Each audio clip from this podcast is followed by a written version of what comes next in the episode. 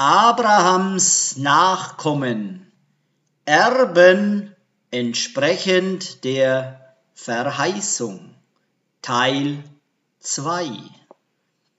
In Johannan, in Johannes Kapitel 10, in den Versen 16 bis 18 steht geschrieben, Johannan, Johannes, Kapitel 10, die Verse 16 bis 18. Doch ich habe noch andere Schafe, die nicht aus diesem Stall sind, bedeutend, dass sie nicht jüdisch sind. Ich muss sie holen, und sie werden meine Stimme hören, und es wird eine Herde und ein Hirte sein. Sie werden letztendlich zurückkehren zu dem Glauben ihrer Väter im Glauben, nämlich Abraham, Isaac und Jakob bedeutend Verehrer von Yahweh, Jahudaismus oder einfach Judentum. Darum liebt mein Vater mich, weil ich mein Leben gebe, um es wieder zu nehmen. Niemand nimmt es mir, im Gegenteil, ich gebe es aus freiem Willen. Ich habe die Macht, es zu geben, und ich habe die Macht, es wieder zu nehmen. Das hat mein Vater mir geboten zu tun. Diese falschen Philosophien waren tatsächlich durch die heutige Christenheit während der Mitte des zweiten Jahrhunderts nach Joshua eingeführt worden durch den Kirchenvater Justin, der beanspruchte, dass das Christentum das Judentum ersetzte und dass die Kirche zum wahren Israel würde. Er lehrte auch, dass die Juden den Messias Joshua umgebracht hätten und dass die Beschneidung nicht mehr länger nötig wäre als ein Zeichen zwischen Elohim Yahweh und seinem Volk. Dies trotz der Tatsache, dass Yahweh auf die Beschneidung in 1. Mose Kapitel 17 in den Versen 7 bis 12 hinwies, sagend 1. Mose Kapitel 17 die Verse 7 bis 12. Und ich werde meinen Bund aufrichten zwischen mir und dir und deine Nachkommen nach dir durch alle ihre Generationen zu einem ewigen Bund, um dir Elohim zu sein und deine Nachkommen nach dir. Und ich werde dir und deinen Nachkommen nach dir das Land deiner Fremdlingschaft geben, das ganze Land Kanaan, zum ewigen Besitz und ich werde ihnen Elohim sein. Und Elohim Jahwe sprach zu Abraham, und du, du sollst meinen Bund halten, du und deine Nachkommen nach dir, durch ihre Generationen. Dies ist mein Bund, den ihr halten sollt, zwischen mir und euch und deinen Nachkommen nach dir alles, was männlich ist, soll bei euch beschnitten werden. Und zwar soll dir am Fleisch eurer Vorhaut beschnitten werden. Das wird das Zeichen des Bundes sein zwischen mir und euch. Im Alter von acht Tagen soll alles, was männlich ist, bei euch beschnitten werden. Durch eure Generationen. Der im Haus geborene und der von irgendeinem Fremden für Geld gekaufte Sklave, der nicht von deiner Nachkommenschaft ist. Wir lesen beachtend aus Epheser 1, die Verse 3 bis 5. Epheser 1, 3 bis 5. Gelobt sei Yahweh, Vater unseres Adonai, Joshua des Messias der uns im Messias gesegnet hat, mit jedem geistlichen Segen im Himmel, Im Messias hat er uns in Liebe erwählt, bereits vor der Schöpfung des Universums, heilig zu sein und untadelig in seiner Gegenwart.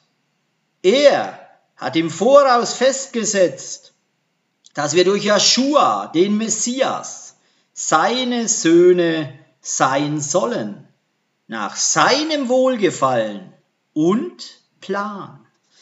Außerdem lesen wir in Galater Kapitel 3, Vers 7 sowie in den Versen 27 bis 29. Galater Kapitel 3, Vers 7. Seid deshalb versichert, dass die, die durch Vertrauen leben und treu sind, die wahren Kinder Abrahams sind. Galater Kapitel 3, die Verse 27 bis 29. Denn so viele von euch in den Messias eingetaucht wurden, so viele haben sich mit dem Messias gekleidet, in dem weder Jude noch Heide, weder Sklave noch Freier, weder Mann noch Frau ist. Denn in der Vereinigung mit dem Messias Joshua seid ihr alle eins. Und wenn ihr zu Messias gehört, seid ihr der Same Abrahams und Erben des verheißenen Landes nach der Verheißung. Dies bedeutet, dass wir als das Resultat haben, Jahwe ruft uns heraus aus den falschen Religionen der Welt zu ihm kommend in dem Glauben durch Joshua, Hamashiach, der Elohim Jahwes perfektes Beispiel ist, wie wir in seinen Wegen gehen sollen. Wir sind Abrahams Nachkommen geworden und sind Erben der Verheißungen, gemacht für ihn. Diese Verheißungen sind zweifach nachdem wir zum Verstehen gekommen sind, nämlich Erlösung durch Joshua HaMashiach und Erben des verheißenen Landes für alle Ewigkeit. Als unser perfektes Vorbild war Joshua, unser Messias, beides.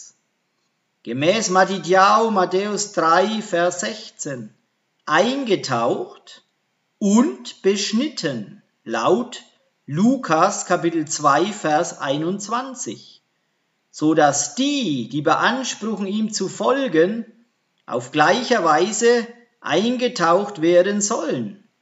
Durch einen Toralehrer, Rabbi und alles Männliche sollte auch beschnitten werden, als Erben des verheißenen Landes. Matthäus Matthäus Kapitel 3 Vers 16. Sobald Joshua eingetaucht worden war, tauchte er wieder aus dem Wasser empor. In diesem Augenblick wurde der Himmel geöffnet, er sah den Geist Jahwes herabkommen auf ihn, wie eine Taube. Lukas Kapitel 2 Vers 21 Am achten Tag, als es Zeit war für seine Berit Milah, für die rituelle Beschneidung, erhielt er den Namen Joshua, wie ihn der Engel vor seiner Empfängnis genannt hatte. Die sind offensichtlich die Anforderungen, die wir als Gläubige an den Messias Joshua zu erfüllen haben, wenn wir teilnehmen wollen am jährlichen Pesach, wie präzisiert in 2. Mose Kapitel 12, Vers 48, wie folgt. 2. Mose Kapitel 12, Vers 48.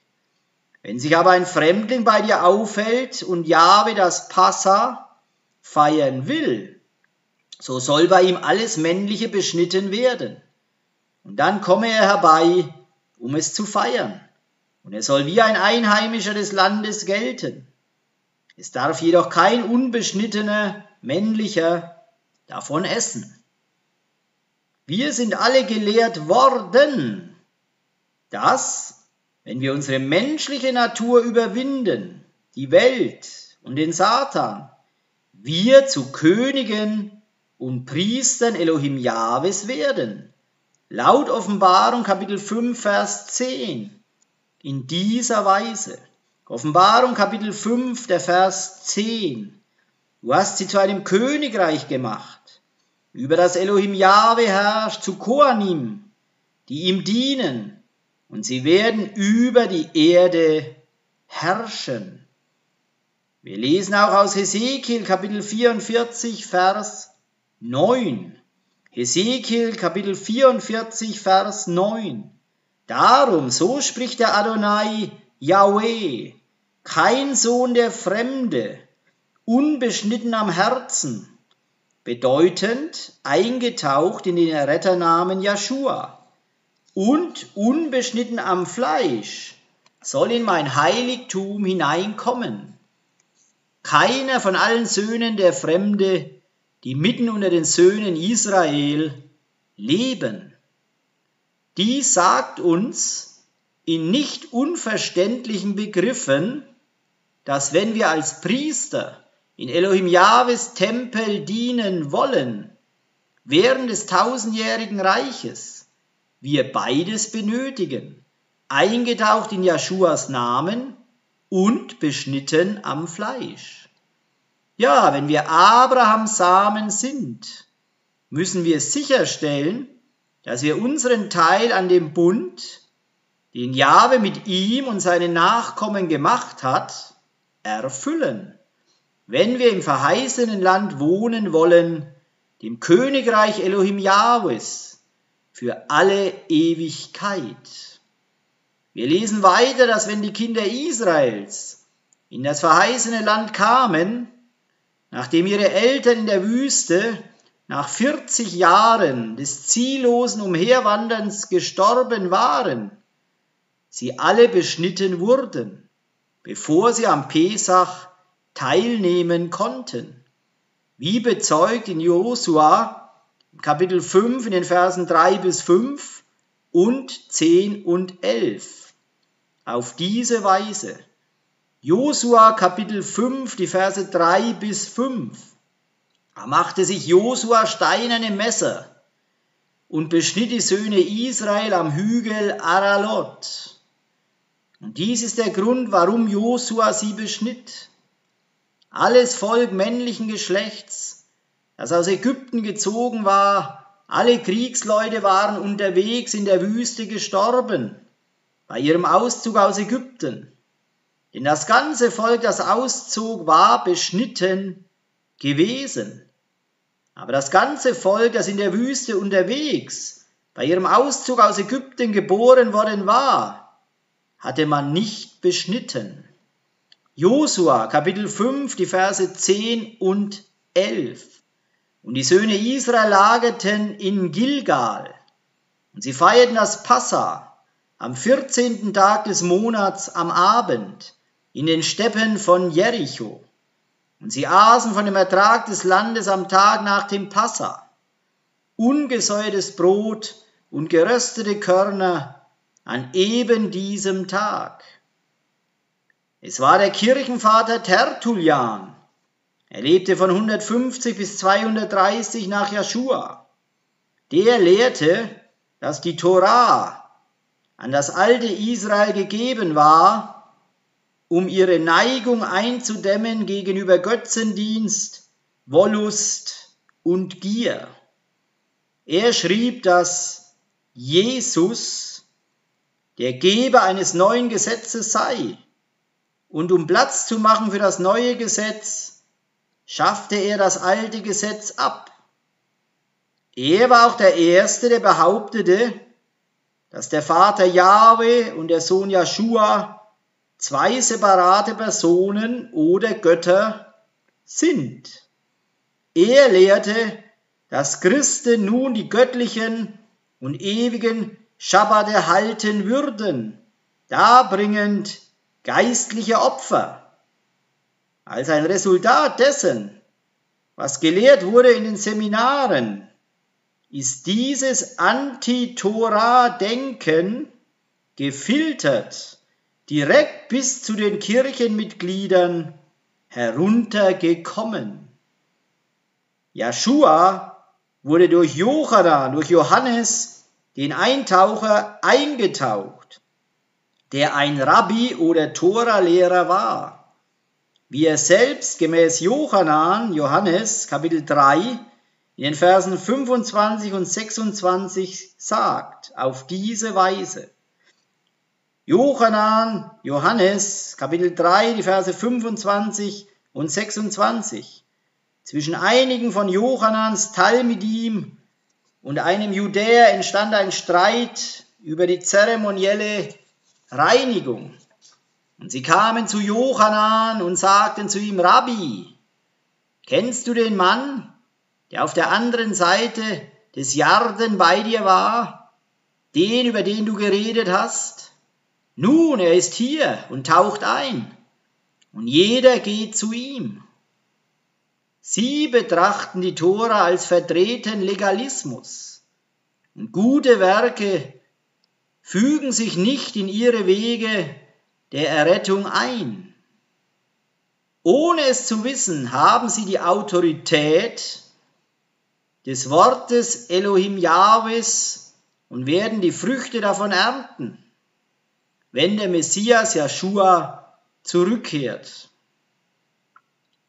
Wenn diese Menschen, die behaupten, dem Messias Joshua nachzufolgen, ihn wahrhaftig als den israelitischen Messias erkennen, der aus dem Stamm Juda kam, können ihre Denkweisen erneuert werden, hin zu der Wichtigkeit der Torah und guter Taten. Wenige verstehen, dass Joshua unser Messias ein jüdischer Rabbi oder Lehrer war, der rabbinische Lehrmethoden gebrauchte in der Zeitperiode des zweiten Tempels. Er war nie der Tora entgegengesetzt, aber wie ich einer voran wie ich in einer vorangegangenen Botschaft sagte, kritisierte er die religiösen Leiter von dieser Zeit für ihre Heuchelei. Joshua war niemals entgegengesetzt zu der mündlichen Torah und den traditionellen Bräuchen zu seiner Zeit, wie es häufig in den christlichen Kirchen gelehrt wird und sogar in einigen messianischen Kreisen. Joshua kritisierte die religiösen Leiter seiner Zeit für das Höherstellen ihrer mündlichen Traditionen über die Torah, so dass die Torah gebrochen wurde, um diese Traditionen einzuhalten, wie er ihnen in Markus Kapitel 7 Vers 9 erzählte, sagend, Markus Kapitel 7 Vers 9, wahrhaftig, sagte er zu ihnen, ihr habt geradezu eine Kunst daraus gemacht, das Gebot Elohim Jahwes zu verletzen, um eure Überlieferung zu halten.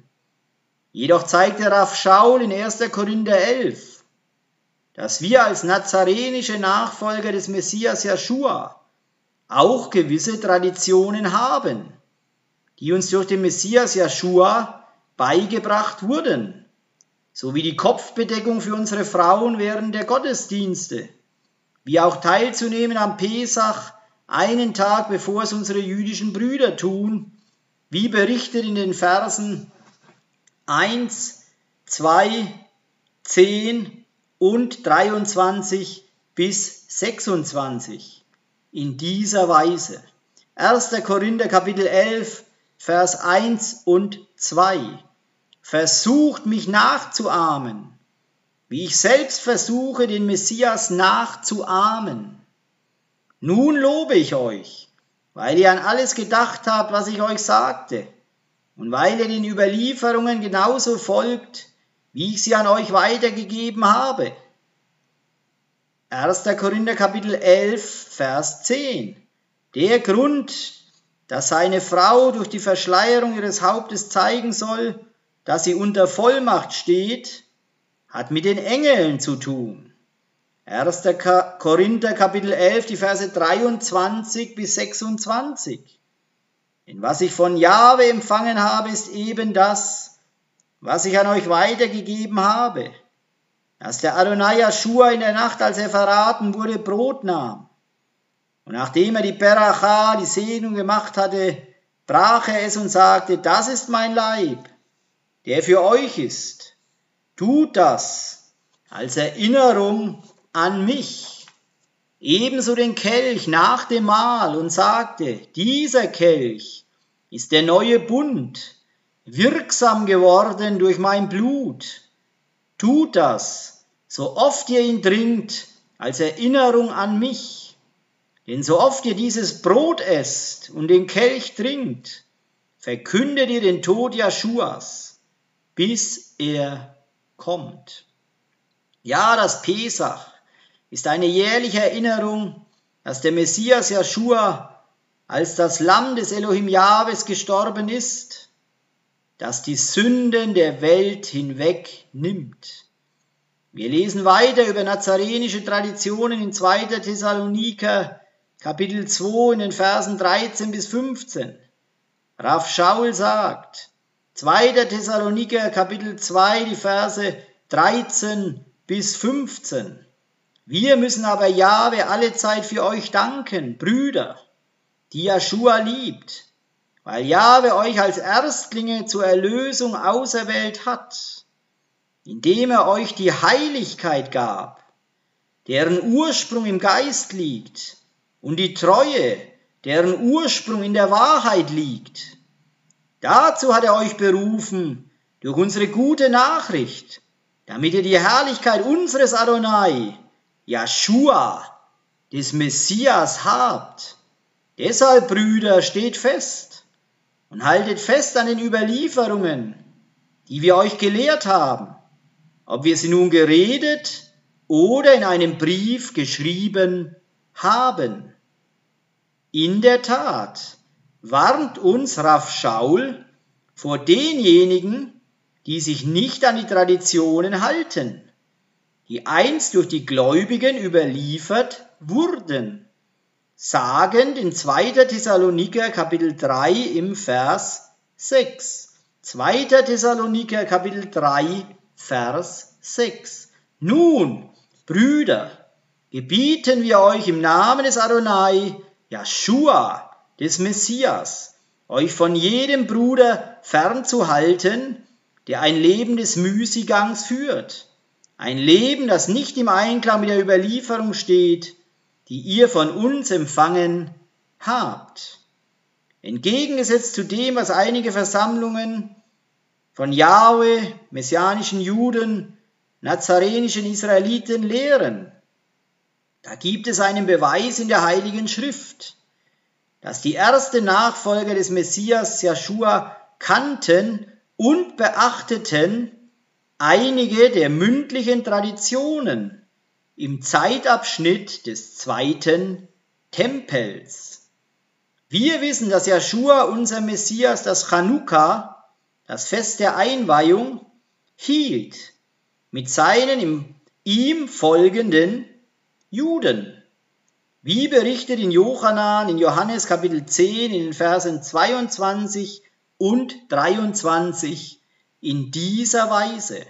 Johannan Johannes Kapitel 10, die Verse 22 und 23. Dann fand in Jerusalem das Chanukka-Fest statt. Es war Winter und Joshua ging drinnen im Tempelbereich umher in der Säulenhalle Schlomos. Außerdem beachtete Joshua auch die Zeremonie des Wassersaugens am letzten großen Tag des Sukkot-Festes. Wie berichtet in Johannan 7. Dies ist es, als er sagt in den Versen 37 und 38. Johannan, Johannes, Kapitel 7, die Verse 37 und 38. Am letzten Tag des Festes Hoshana Rabbah stand Joshua dann auf und rief, wenn jemand durstig ist, möge er zu mir kommen und trinken. Wer immer sein Vertrauen auf mich setzt, aus dessen innersten Sein werden, wie die Tenach sagt, Flüsse lebendigen Wassers fließen. Obwohl diese Traditionen in, der Torah nicht erscheinen, Joshua nahm an ihnen teil, als ein Jude, und gebrauchte sie, um über sich selbst zu lehren. Die Wahrheit über die Sache ist, dass die erste nazarenische Bewegung eine strenge jüdische Bewegung war. Wie heutzutage der Kampf zwischen nazarenischen Gläubigen in dem Messias Joshua und dem Judentum sich auf die Identität des Messias Joshua konzentriert. Beide Gruppen glauben, dass die Torah der Standard für alle israelischen Gläubigen sein soll. Die Nazarener bestehen auf die Auslegungen und der Halacha ihres Rabbi Yeshua, währenddessen die Juden ihre Halacha auf die Auslegungen von Shammai oder Hillel gegründet sind. Der wirkliche Konflikt aber kam später, als die christliche Kirche forderte, dass die Beschneidung, die Zizit, die Festtage Jahwes, der Schabbat, koscheres Essen und die anderen 613 guten Taten Mitzvot nicht mehr länger anzuwenden wären, seit der Messias Joshua gekommen sei und sie für sie erfüllt hätte. Außerdem ersetzte die Kirche, beginnend nach Jeschuas Aufstieg zum Himmel im Jahr 31 nach Jeschua, sich auf ihn beziehend, die Einrichtung zu der, der dem Messias Jeschua und seinen Jüngern gehörten. Diese sogenannte neu eingeführte Kirche wurde als ein separates Gebilde betrachtet von der israelitischen Gemeinde der Tenach. Wir wissen aber, dass gerade nach Jeschuas Himmelfahrt seine Jünger, die dann seine Apostel wurden, durch Jeschua ausgesandt, um das Evangelium des Königreiches des Elohim Jahwe zu verkünden, fortfuhren zu lehren, dass die ursprüngliche Gemeinde von Elohim Jahwe in der Wüste begann wie Stephanus, ein Diakon in der Gemeinde, seinen jüdischen Gegen, seine jüdischen Gegenüber daran erinnerte, in Apostelgeschichte 7, in den Versen 37 bis 39 sagend, Apostelgeschichte 7, 37 bis 39. Dieser ist der Mosche, der zum Volk Israel sagte, Elohim Yahweh wird einen Propheten wie mich unter euren Brüdern erwecken. Dieser ist der Mann, der in der Versammlung in der Wüste war, begleitet von dem Engel, meinend Joshua, der zu ihm am Berg Sinai gesprochen hatte, und von unseren Vätern, der Mann, dem das lebendige Wort gegeben wurde, dass er es an uns weitergebe. Doch unsere Väter wollten ihm nicht gehorchen. Im Gegenteil, Sie lehnten ihn ab und kehrten in ihren Herzen nach Ägypten, also zum Heidentum, zurück. Dies ist leider, wo die Mehrheit des Volkes aus dem Haus Israel momentan verweilt. Obwohl das Heidentum beigefügt zu ihren Festtagen wie Weihnachten und Ostern in den Zeitungen der westlichen Welt veröffentlicht wurde, bestehen sie darauf, diese Dinge für ihre Kinder zu tun.